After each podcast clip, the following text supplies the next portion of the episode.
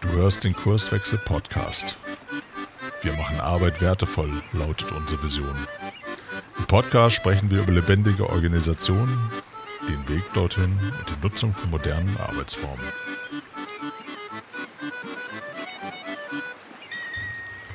Hallo zu einer neuen Episode.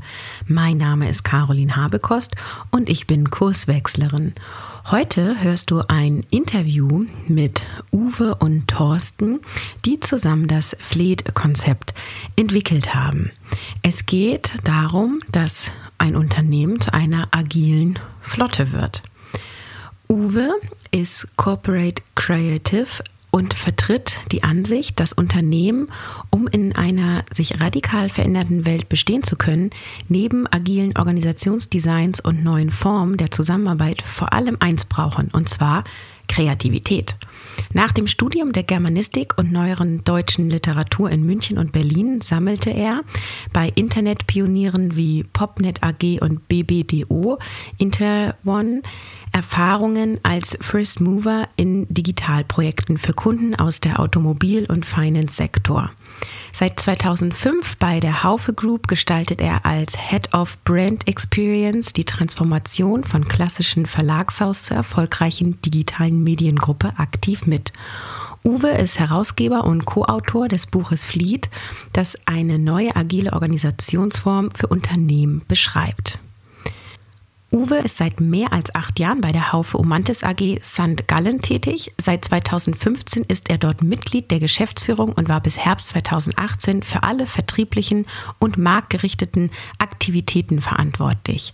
Seitdem leitet Thorsten die neu geschaffenen Geschäftseinheit Enterprise Agility, die sich insbesondere mit der Weiterentwicklung bestehender Organisationsformen, der Transformation von Unternehmen hin zu agilen Portfolioorganisationen sowie der Rolle und dem Einsatz der Menschen in diesen Organisationen beschäftigt.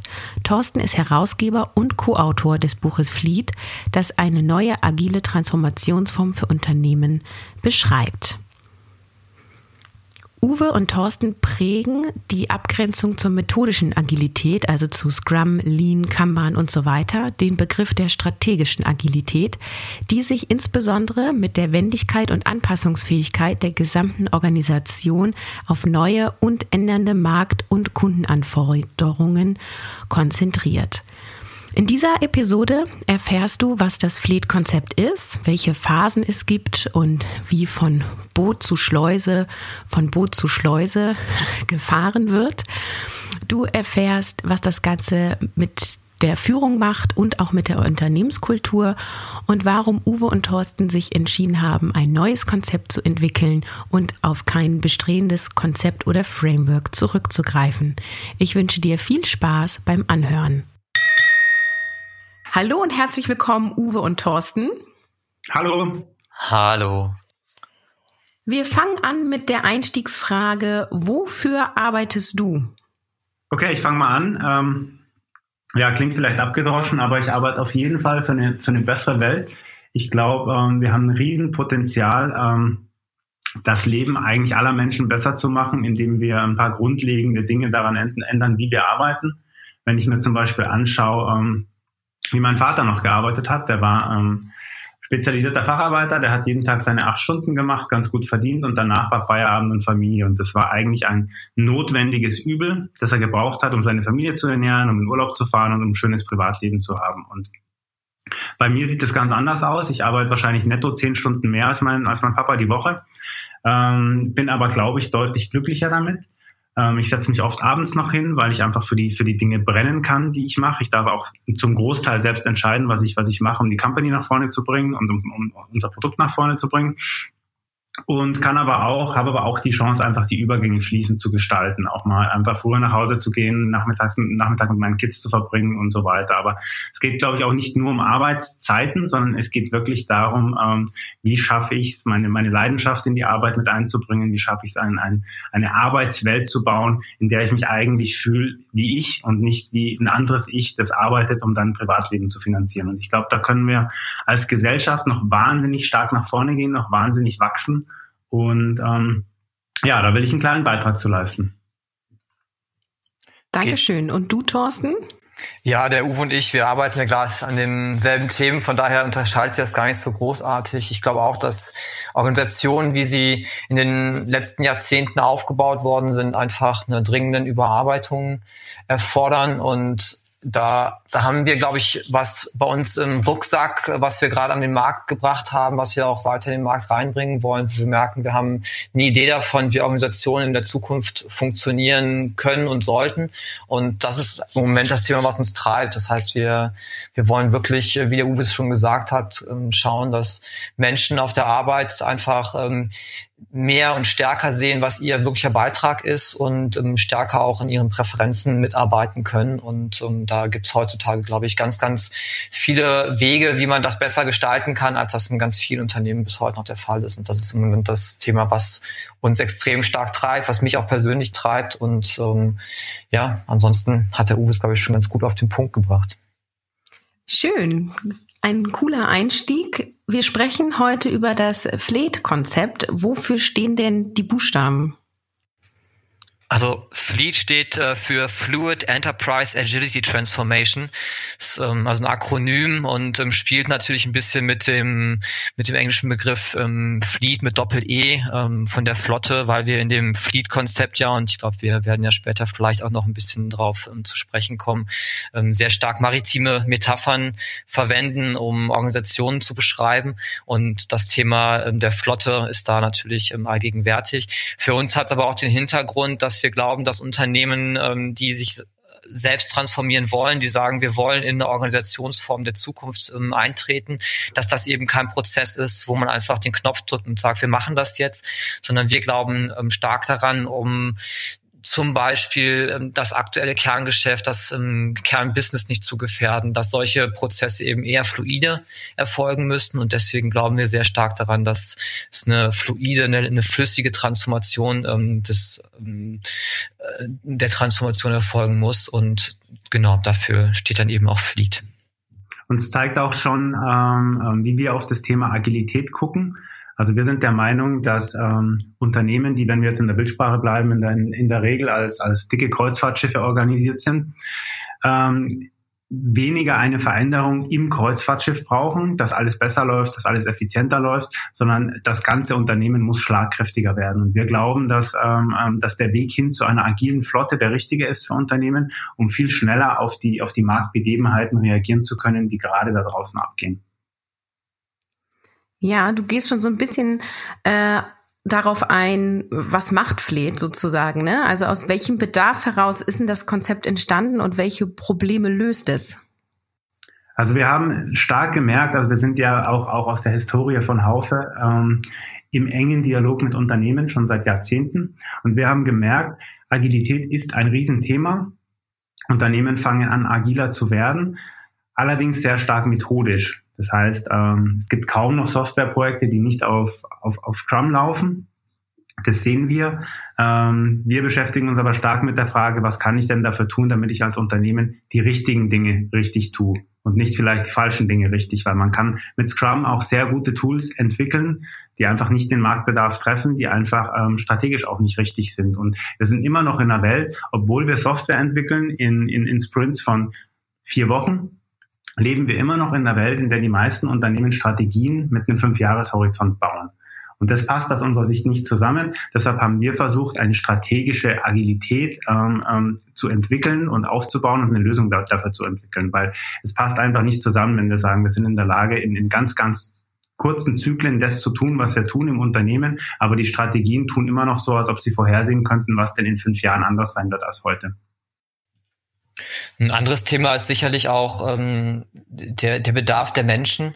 Wenn wir heute auf um, Organisationen schauen, dann sehen wir natürlich auch, dass, dass Mitarbeiter in, in Jobprofilen stecken, in funktionalen Bereichen ähm, einsortiert sind und eigentlich, äh, wenn wir uns ähm, die die Kernwerte von Agilität anschauen, heißt eigentlich, ähm, bring Leute zusammen und ähm, bring sie so zusammen, dass ähm, mehr als die Summe der Teile entstehen und ähm, eben nicht nur äh, funktionale Sacharbeiter, die im Grunde genommen in einem Team arbeiten, wo all das Gleiche tun. Und da ist natürlich wichtig, ähm, wie bekommen jetzt Mitarbeiter Hinweise, wie bekommen sie die Möglichkeit, äh, an Arbeitsangeboten ähm, teilzunehmen, die in der Organisation bestehen, wo sie vielleicht äh, ja mehr beitragen können als in ihren funktionalen Bereichen. Und dafür brauchst du natürlich eine Neuorchestrierung der Organisation, weil wir sehen natürlich, dass Organisationen heute funktionale äh, Jobs anbieten und dass die Teams mit funktionalen ähm, Personen dann auch ausgestattet werden. Und die Frage ist ja, wo kann ich ähm, als Mitarbeiter meinen größten Beitrag leisten? Und das ist vielleicht gerade nicht in der Organisationseinheit, in der ich gerade aufgehangen bin, bei dem Manager, bei dem ich gerade aufgehangen bin, sondern das ist vielleicht in einer ganz anderen Organisationseinheit. Und wie können wir jetzt den Übergang für die Mitarbeiter attraktiv und einfach gestalten, dass sie schnell auch zwischen ihren ähm, ich sag mal, Tätigkeitsbereichen einfach ähm, wechseln können. Und das ist ein zweiter Punkt, aus dem ähm, Fleet dann eben auch entstanden ist. Ja, ich, ich glaube auch, dass das ein wirklich großes Problem ist. Wir haben Organisationen, die stark auf, auf Positionen fokussiert sind. Das heißt, wenn ich irgendwo anfange als Produktmanager für das Produkt A, dann, ähm, dann ist das organisationale Framework so gestaltet, dass ich das zehn Jahre machen kann. Wenn es aber jetzt an einem anderen Produkt einen Produktmanager braucht, dann habe ich eigentlich überhaupt nicht die Chance, da mal reinzugehen und meine, meine Skills zu addieren, meinen Wert zu addieren, sondern ich muss meinen alten Job eigentlich kündigen und in den neuen reinspringen. Und ähm, das ist natürlich auch maximal unagil. Und das sind eben die, diese Punkte, die uns auffallen. Wir sprechen mit Unternehmen, die sagen, ja klar, wir sind, wir sind agil, wir entwickeln unsere Software mit Scrum, sind aber trotzdem in einem System gefangen, das Positionen auf zehn Jahre auslegt, das ähm, Strategien auf fünf Jahre auslegt, fühlen sich aber extrem agil dabei. Und das ist natürlich auch eine große, eine große Gefahr, weil ähm, diese methodische Agilität sich gut anfühlt und auch vorgaukelt, das Richtige zu tun, obwohl man vielleicht die falschen Dinge auf eine richtige Art und Weise tut. Ja, ich finde, das ist ja auch so eine Art agiles Missverständnis, äh, Missverständnis, ne? Also zu sagen, wir sind jetzt agil, weil wir machen Scrum, ne? Das ist halt, wir benutzen eine agile Methode. Das heißt aber noch nichts über die Organisationsstruktur aus und über die Haltung der Menschen. Und damit ähm, ist es immer so ein bisschen, finde ich, äh, schwierig geschlussfolgert zu sagen, wir arbeiten nach Scrum und deswegen sind wir jetzt agil, ne? ja, total. Also wir, wir, wir haben auch ein Wort dafür, wir nennen das ähm, Zombie-Agilität weil, ähm, weil es agil aussieht, es fühlt sich agil an, aber es lebt nicht wirklich. Und ähm, wir haben im letzten Jahr, gerade im letzten Jahr, sehr, sehr viel mit Unternehmen über Agilität gesprochen und wir stellen fest, alle sagen, ja, das Thema ist wichtig, aber keiner oder die aller, allerwenigsten haben wirklich den Drive dahin zu gehen, wo es auch weh tut. Also ich glaube, wenn wir in den im letzten Jahr ähm, unterwegs gewesen wären mit ähm, Tischtennisplatten, Tischkickern und Sitzsäcken im Angebot, wären wir wahrscheinlich mittlerweile schon Millionäre. Aber zu sagen, wir wollen euren Laden neu strukturieren, wir wollen euch helfen, wirklich agiler zu arbeiten, auch auf einer strategischen Ebene, ist schon ein ganz anderer Schnack. Da weiß nämlich jeder, ähm, ähm, da muss man auch dahin gehen, wo es weh tut. Und da sind einfach viele Unternehmen noch nicht, weil sie, weil sie die Disruption vom Markt eher theoretisch wahrnehmen, aber noch nicht wirklich aktiv als Bedrohung spüren. Das kann ich bestätigen. Ich war bei einem Kunden, als sie mir die Räumlichkeiten gezeigt haben, haben sie gesagt, ja, wir haben jetzt hier auch einen Kicker, weil wir wollen ja einen Kulturwandel. Ja, äh, ja und da habe ich gefragt, wird denn auch gespielt? Und ja, tatsächlich, es wird gespielt. Ich sage, na ja, dann hat es ja auf jeden Fall schon mal irgendwas gebracht. ja, ich will mich jetzt auch nicht so sehr darüber lustig machen. Ich glaube, ähm, ich glaube, der ganze New Work Hype hat auch ähm, hat hat viel bewirkt und auch ähm, die Offices, in denen wir mittlerweile arbeiten, strahlen schon was anderes aus und die Chance mit ein, mit ein paar Kollegen in der Mittagspause mal einen Kicker zu spielen, das ist schon toll. Es darf uns nur nicht davon abhalten, ähm, auch an den strategischen Ebenen zu arbeiten und strategische Agilität einzubauen. Wenn ich sage, ja, das, das war's, jetzt sind wir agil, dann mache ich dann mache ich, glaube ich, einen Fehler und ich glaube, ich stehe dann sogar noch schlimmer da als vorher, weil ich mich auf einmal agil fühle, obwohl ich genauso angreifbar bin vom Markt her, wie ich es vorher war. Ja. Dann gehen wir doch nochmal weiter auf das äh, Fleet-Konzept ein. Was sind denn die wesentlichen Bestandteile? Wie können wir uns so einen Ablauf vorstellen? Ja, vielleicht starte ich mal, Uwe, und du ergänzt dann gerne. Ähm, das Fleet-Konzept, ich habe es eingangs gesagt, ähm, hat sehr, sehr viel maritime äh, Metaphern in sich, weil wir auch gemerkt haben, dass oftmals im Unternehmenskontext maritime Metaphern einfach ähm, sehr gut angenommen werden. Da heißt es oft, ja, wir, der Tanker ist schwergängig, wir müssen das Speedboot ins Wasser lassen. Man redet von U-Boot-Projekten und das ist sehr gegenwärtig und unser Konzept sieht ja im Grunde genommen einen Phasenplan vor, wie wie neue Geschäftsmodelle entstehen können. Und ähm, wir reden da gerne von der von der Startrampe, also von einer ähm, Erstphase, wo eine ähm, Neudeutsch würde man Ideation stattfindet, wo Mitarbeiter ähm, wirklich Ideen einbringen können für neue Geschäftsmodelle oder für die, ähm, ich sag mal, ähm, Sanierung bestehender Geschäftsmodelle. Auch das ist natürlich ein wichtiger Punkt, wenn wir über ähm, digitale Transformation reden. Es ist nicht nur die Disruption, sondern im Grunde genommen auch die ähm, Erneuerung des Bestehenden hin zu einer neuen Marktfähigkeit. Und ähm, nach der Startrampe ähm, müssen die Mitarbeiter im Grunde genommen ihre Idee auf einem Raft, auf einem Floß weiterbringen. Und, und das ist uns sehr wichtig, äh, diese Floßphase, das ist eben kein Speedboot, wo man extrem ähm, gut ausgestattet ist ähm, und eher so eine Champagnerlaune hat, sondern das ist wirklich ähm, harte Arbeit, wo man mit wenig Mitteln versuchen muss, ähm, erste ähm, Markterfahrungen zu sammeln, gucken, ähm, wie wird die Idee vom Markt aufgenommen, ähm, wie kann ein Businessmodell funktionieren in diesem Umfeld. Und ähm, dieses ähm, Floß entwickelt sich dann im besten ähm, Falle weiter ähm, zu einem zu einem Ruderboot, wo dann eben auch äh, mehr Leute auf dieses ähm, Schiff draufkommen. Es geht dann weiter als als Dampfschiff und endet dann im besten Fall natürlich ähm, als als Kreuzfahrtschiff. Und ganz wichtig ist uns, dass diese Phasen natürlich ähm, ganz unterschiedliche Charakteristiken haben, ähm, auch verschiedene Führungsstile vielleicht brauchen, auch verschiedene Menschentypen ähm, jeweils an anziehen. Ja, es gibt die Leute, die finden so ein, so ein Abenteuer vielleicht total spannend und finden das spannend auch ähm, häufiger zwischen diesen Bootstypen zu wechseln. Und auf der anderen Seite gibt es ähm, auch Leute, die, ähm, die, die leben lieber in ähm, etablierten Prozessen und ähm, finden es besser zu sagen, okay, ich, ich optimiere ähm, Systeme und äh, ich optimiere Prozessabläufe und äh, das zieht dann natürlich unterschiedliche Typen an. Und ähm, den, den Erfolg, ob jetzt ein, ein Raft zum Ruderboot wird, wird oder ein Ruderboot zum Dampfschiff, der wird im Grunde genommen ähm, kontrolliert. Wir reden da ähm, gern mit so einer Wagniskapitalgeber-Sprache, dass wir sagen, da gibt es ein Funding ähm, für diese Boote, dass man dann eben auch seine Ideen pitchen muss vor einem entsprechenden Board. Und dieses Board evaluiert die Ziele, die gesteckt worden sind und den Finanzierungsbedarf für die nächste Phase jeweils. Und somit kann dann eben sehr, sehr schnell ein Portfolio von kleinen Rafts ins Wasser gelassen werden. Und das erhöht erhöht natürlich insgesamt ähm, die, die Wendigkeit der Organisation. Ja, und ich glaube, das ist, das ist auch ähm, ähm, einer der wichtigsten Punkte, weil wir reden sehr, sehr viel über Transformation. Die Frage ist, warum muss ich mich als Unternehmen transformieren? Und ähm, wenn wir mit Unternehmen sprechen und auf die, auf die, auf die Antwort, warum wollt ihr euch transformieren, keine klare Antwort bekommen, dann wissen wir, dass wir mit dem Falschen sprechen im Unternehmen, weil ähm, Transformation braucht einen Purpose. Und ich glaube, in den meisten Fällen geht es doch um, um, um Innovation. Wir machen ja in den letzten 10, 20, 30 Jahren sehr, sehr erfolgreich ähm, ähm, eigentlich immer das Gleiche, nämlich unser Bestandsgeschäft effizienter und ein bisschen, äh, ein bisschen erfolgreicher und, und, und wachsen moderat. Aber ich glaube, was uns allen bevorsteht, ist, wir müssen unser Bestandsgeschäft verändern.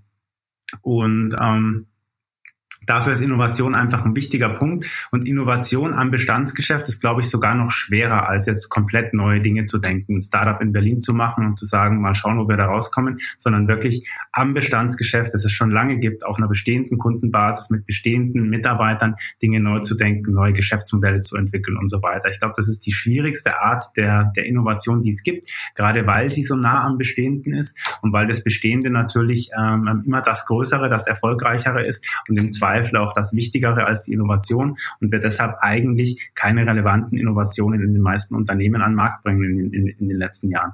Und das ist, glaube ich, die, ähm, ähm, die große Gefahr, in die wir laufen und das ist auch der Grund, warum Transformation so wichtig ist. Wenn ich das richtig verstanden habe, gibt es ja quasi diese Startbahn und dann kommt eine Schleuse, ne? Und bei der Schleuse geht es ja, glaube ich, auch immer um Finanzierung und ja Investoren, die überzeugt sind. Und dann kommt das Floß und wieder eine Schleuse. Und dann kommt das nächste Boot und wieder eine Schleuse. Habe ich das richtig verstanden? Gut, ja, genau.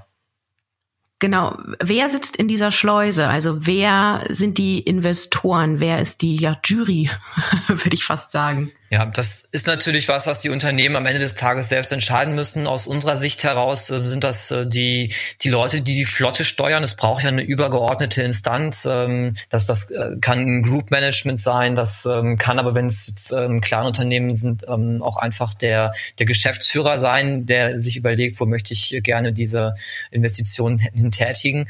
In größeren Unternehmen können das aber auch durchaus dann die äh, Business Unit Verantwortlichen sein, die selbst in ihrem Bereich äh, diese Struktur Struktur aufbauen wollen.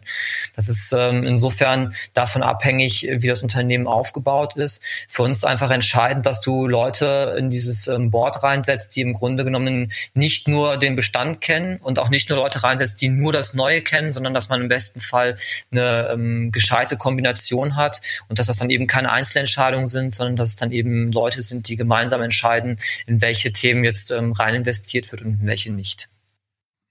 Wichtig ist aber in dem Fall eben auch, dass wir, dass wir an diesen Stellen Leute sitzen haben, die auch über die Budget-Invests entscheiden können. Das ist eigentlich der, der zentrale Aspekt. Und nochmal auf diesen, auf diese Methodik zurückzukommen. Ähm, wir haben von Innovation gesprochen und ähm, auch davon, dass sich, dass sich Unternehmen gerade in Deutschland vielleicht ein bisschen schwer tun zu innovieren, weil sie in den letzten Jahren sehr, sehr stark auf Effizienz getrimmt waren und deshalb oft auch überhaupt nicht wissen, wie geht denn das eigentlich? Wo, wo kommen die Ideen her, aber vor allem, was muss ich tun, damit die Ideen mal groß und wirksam werden. Und da haben wir uns relativ viel von Venture Capitalists abgeguckt, von Wagniskapitalgebern. Die machen das nämlich schon länger und die investieren interessanterweise nicht in eine Wette. Wir hören ja sehr, sehr oft in Unternehmen, nee, nee, wir müssen uns auf eins fokussieren. Wir haben gar nicht einen, einen, einen lang genugen Arm, um mehrere Dinge parallel zu machen. Wir sehen es genau andersrum. Wenn du ähm, erfolgreiche Innovationen am Markt bringen möchtest, musst du in ein Portfolio investieren in sehr, sehr viele Ideen, ähm, frühphasig investieren und dann regelmäßig gucken, welche von den Ideen möchte ich weiterverfolgen und welche nicht, welche nicht. Und damit sind wir sehr ähm, risikostreuend unterwegs und erhöhen natürlich die Chance, dass wir am Ende mal irgendwas richtig Erfolgreiches rauskriegen. Und das ist eine, ähm, ähm eine Art auf Innovation zu gucken, für die wir stehen und die wir in Unternehmen auch ähm, ähm, missionieren, weil wir einfach immer wieder feststellen, wir sind da auf, ähm, ähm, auf Ebenen unterwegs, wo, wo die Kollegen eben sagen, so, nee, lass mal genau eine Sache machen und da dann ganz viel Geld und ganz viele Leute reinhauen und dann wird es schon gut werden. Und ich glaube, ähm, das, was der Uwe gerade sagt, das führt dann am Ende des Tages auch ähm, genau dieses Gedankengut dazu, dass man diese strategische Agilität erreicht. Sprich, wenn ich ähm, verschiedene ähm, Rafts habe, eine, eine breite Anzahl an Rafts, eine ähm, immer noch breite Anzahl an, an Ruderbooten und ähm, vielleicht auch immer noch eine ähm, größere Menge an Dampfschiffen, dann erhöht das einfach ähm, die Chance, dass ich ähm, auf äh, Gegebenheiten, die von Kunden vom Markt kommen, einfach sehr, sehr schnell und wendig ähm, reagieren kann. Natürlich bei den kleinen Bootstypen immer noch ähm, schneller und wendiger als bei den größer werdenden, aber es erhöht einfach die Gesamtwendigkeit des ähm, Unternehmens auf der einen Seite. Auf der anderen Seite Seite ähm, sehen wir natürlich auch, dass es ähm, Arbeitsangebote schafft für, ähm, für Mitarbeiterzielgruppen, die es so vielleicht ähm, heute gar nicht gibt, weil man auf einmal Chancen für ähm, äh, nachkommende Generationen schafft, die ähm, manche Unternehmen vielleicht gar nicht auf dem Schirm gehabt haben, weil sie sie als ähm, nicht attraktiven Arbeitgeber ähm, kennengelernt haben, weil es aber auch Arbeitsangebote schafft für Menschen, die ähm, sich vielleicht verändern wollen und bisher nicht können, weil das Unternehmen einfach die Strukturen nicht vorgibt. Und somit wirken diese Floßtypen natürlich auch als Magnet für ähm, die Leute, die ja am Anfang immer wichtig sind, die, ähm, die First Mover, würde man sagen, die einfach sagen, hey, ich habe jetzt äh, Lust, was Neues zu machen und äh, mich auf ähm, so einen Bootstypen zu begeben, um vielleicht auch mal was Neues kennenzulernen. Und das, das bietet einfach extrem viele Chancen ähm, fürs Gesamtunternehmen, einmal Richtung Markt und ähm, Kunde gerichtet, aber auch ins Innenverhältnis, ähm, um eine Attraktivität für die äh, bestehenden Talente und vielleicht für neue Talente auch zu erzeugen. Wie ist das mit der Mannschaft? Also wenn jetzt ein Floß gibt und die haben es durch die nächste Schleuse geschafft und sie werden zum Ruderboot, ähm, ändert sich die Mannschaft ähm, und wie ist Führung auf den Booten auch verteilt? Ja, das ist, glaube ich, ein, ein, ganz spannendes Thema. Wir, wir sagen gerne, dass man nach den Schleusen eigentlich die, die Boote dekonstruieren muss und neu zusammenbauen muss. Und das ist natürlich eine Handlungsempfehlung an der ersten Instanz, ähm, aber für uns äh, extrem wichtig, diese, dieses Bild im Kopf zu haben. Ein Floß wird nicht einfach nach einer Schleuse zu einem Ruderboot, sondern man muss ein Ruderboot ähm, neu bauen. Man hat einen, wirklich neuen Bootstypen, ähm, den man besetzt und auf dem auch neue ähm, Art von Arbeit und von Führung vielleicht ermöglicht ist. Und ähm, wir, wir wollen das gar nicht vorgeben. Wir glauben, dass es ähm, entscheidend ist, dass man über das Thema äh, Führung einfach gesprochen hat, dass allen Beteiligten auf dem Boot klar ist, wie führen wir hier. Und wenn jetzt ähm, der, ähm, der Kapitän auf dem Schiff sagt, ich will hier eine extrem hierarchische ähm, Führung haben und das für alle okay ist, dann ist es vielleicht auch in Ordnung. Ähm, wir glauben aber, dass es gerade bei den ähm, kleinen Bootstypen natürlich so sein wird, dass wir eher Führungsstile haben, die sich ähm, an agilen Werten orientieren. Dass es, ähm, dass es eine, eine verteilte Führung gibt, ja, dass äh, man über Lead- und Follow-Prinzipien spricht und ähm, dass sich, wenn überhaupt, dann ähm, später vielleicht ähm, Strukturen etablieren, die vergleichbar sind mit den heutigen. Entscheidend ist aber, dass du am Anfang, wenn du auf diese Bootstypen draufkommst, dich ja im Grunde genommen in der kleinen Mannschaft um ganz ganz viele Sachen kümmern musst. Und diese, äh, diese DNA, die du da im Grunde genommen in das ähm, Boot injizierst, ja, ähm, diese neue Art zu arbeiten, die wächst natürlich mit dem Boot. Das heißt, ähm, über eine Zeit von drei, vier Jahren, wenn du mal verschiedene solcher Bootstypen auch wachsen hast sehen, dann wird sich natürlich auch die die Breite der, ähm, der Arbeitseinstellung geändert haben, weil du einfach dieses neue Arbeiten in ähm, so vielen Bootstypen etabliert hast und ähm, das dann eben dort auch gewachsen ist. Und deswegen ähm, glauben wir, äh, über Führung zu sprechen ist wichtiger als nachher zu sagen, was ist denn Führung?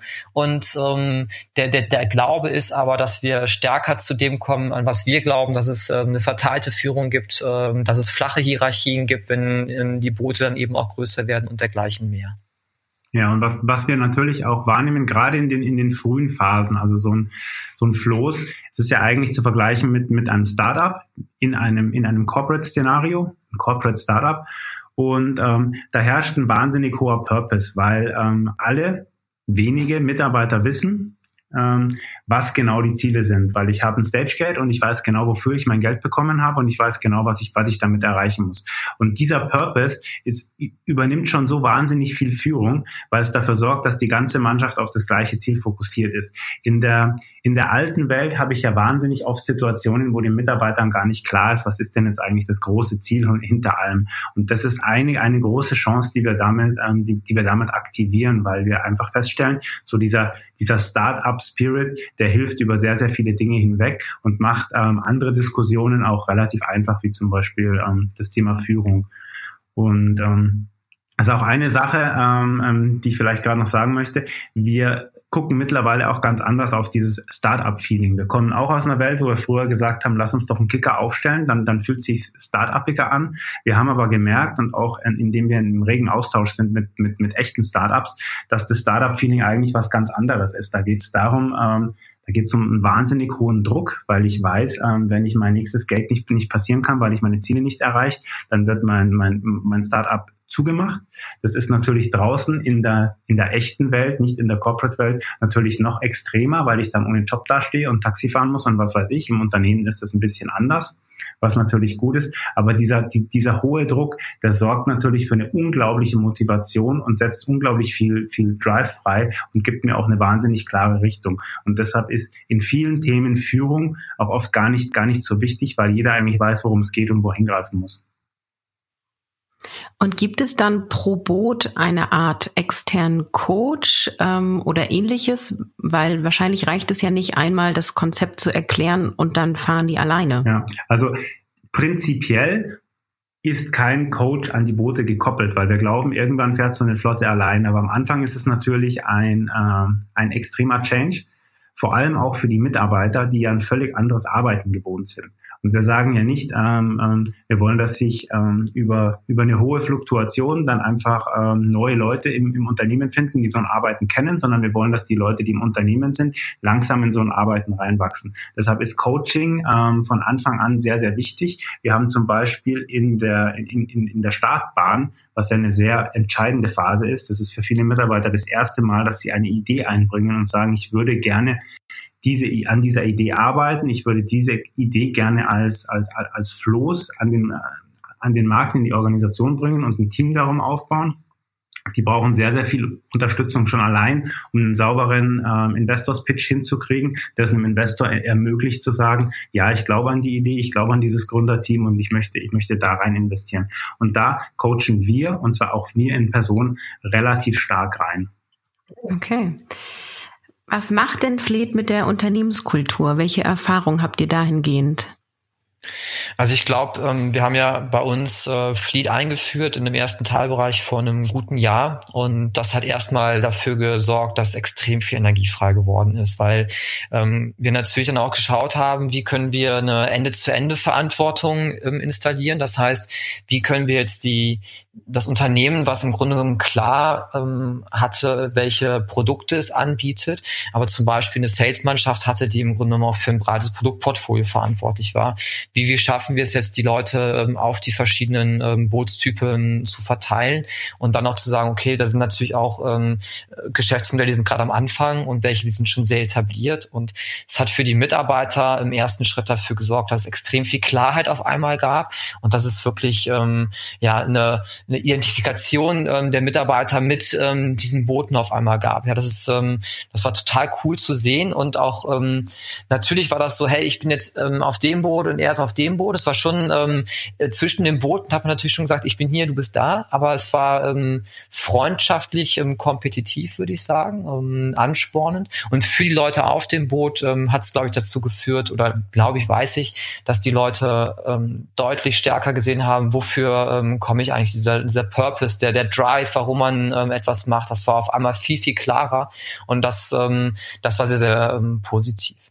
Ähm, was schon auch ähm, eine Herausforderung ist, und das haben wir dann auch jetzt, ähm, wenn wir jetzt mal ein Jahr zurückschauen, gemerkt, es ist bei uns so, dass ähm, man natürlich schauen muss, dass der Flottenverbund, ähm, der braucht natürlich eine gemeinsame Basis ähm, und ähm, das muss man schon erhalten. Ja, also das eben nach einem Coach gefragt auf dem Booten. Ich glaube, es ist wichtig, dass man ähm, eine, eine gemeinsame Basis in der Flotte hat und dass man die auch ständig wieder etabliert und ähm, den Austausch zwischen den ähm, zwischen den Kapitänen, zwischen den ähm, Bootsmitgliedern im Grunde genommen auch am Laufen erhält, auch über die Mission Generationen hinweg.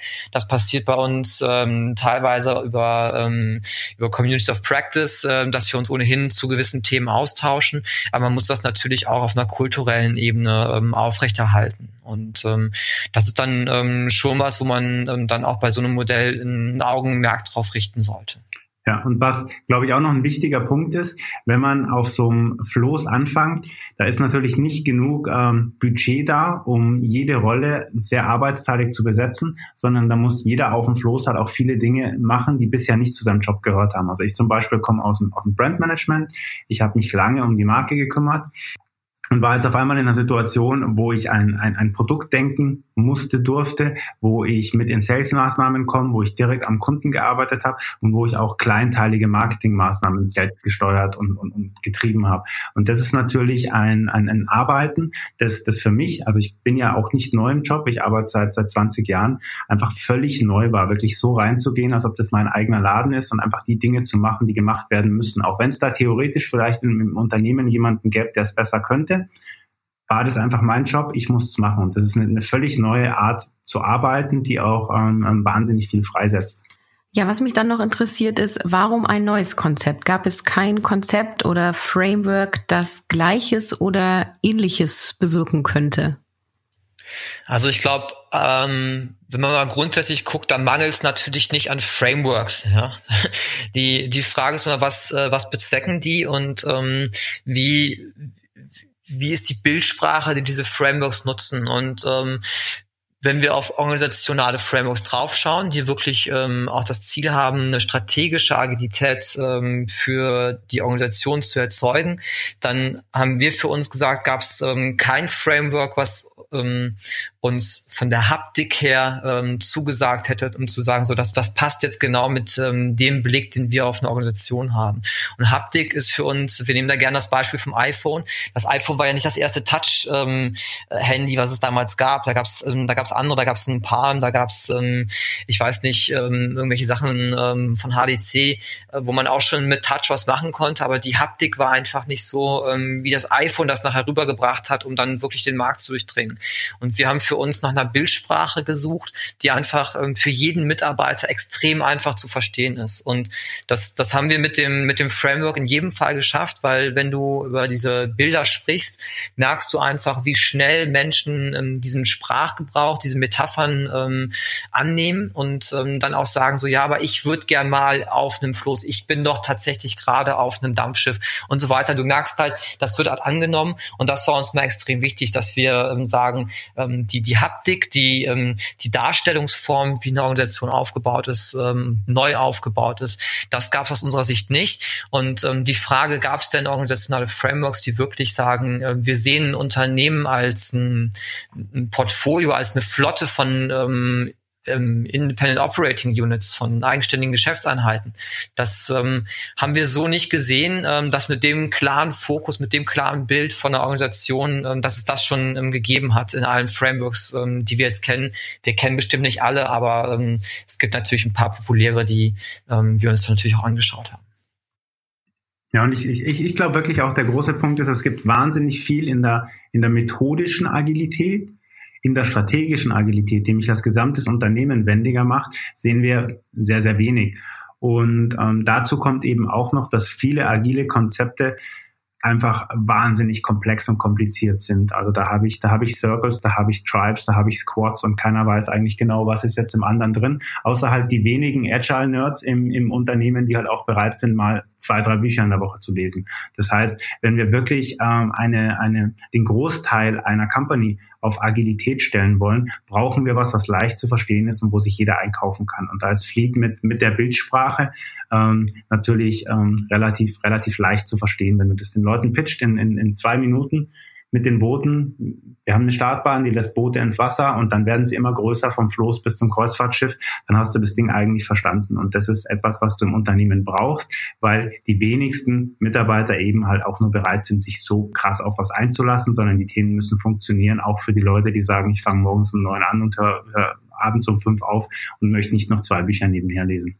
Also das ist schon eine Sache, wo wir merken, es macht Leuten einfach es macht Leuten viel leichter, sich einzukaufen in unser, in unser Framework. Und zum anderen ist es natürlich auch ähm, unsere Philosophie, dass wir ein, ein Portfolio managen wollen, wenn wir als Company innovativer und erfolgreicher werden wollen. Und da haben wir wahnsinnig viel von ähm, Venture Capitalists abgekupfert. Da haben wir auch ähm, Partner dabei, die uns geholfen haben, das zu übersetzen in, in, in, in den Corporate Startup. Und da sind wir meines Wissens gerade die einzigen, die das so für Unternehmen übersetzen. Ja, könnt ihr vielleicht zum Abschluss nochmal sagen, für wen ist das was? Also äh, wer sollte ähm, sich weiter mit eurem Konzept vertiefen?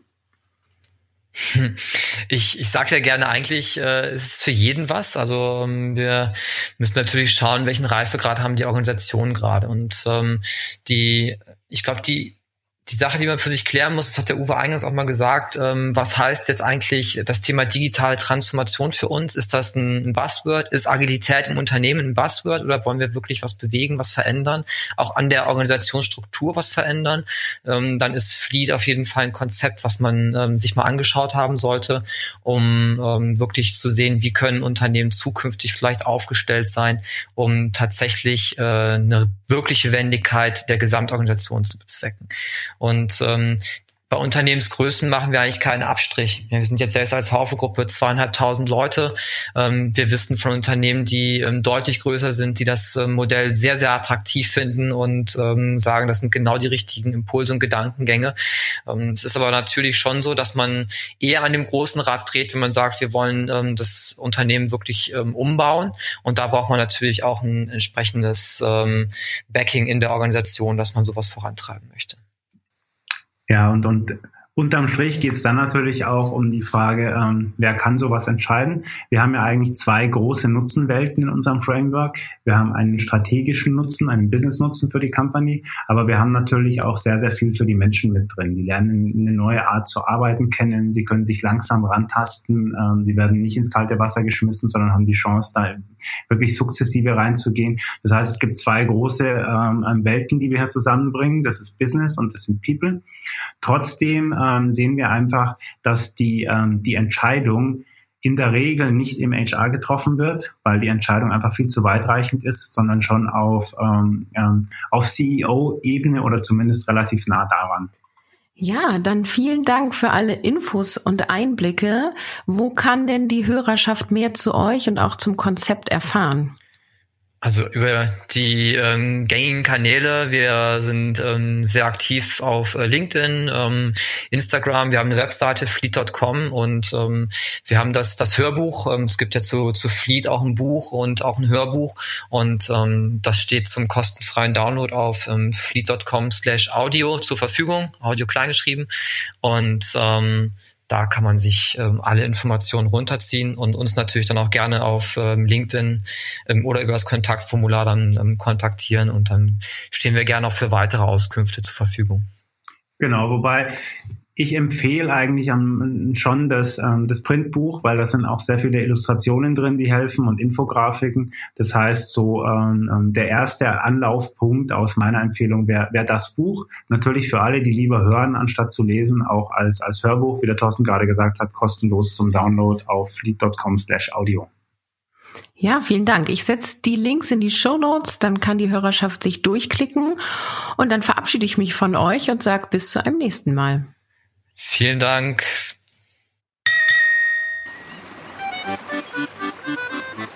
Folge uns auch auf Twitter unter @kurswechsler und diskutiere mit uns über agile Themen.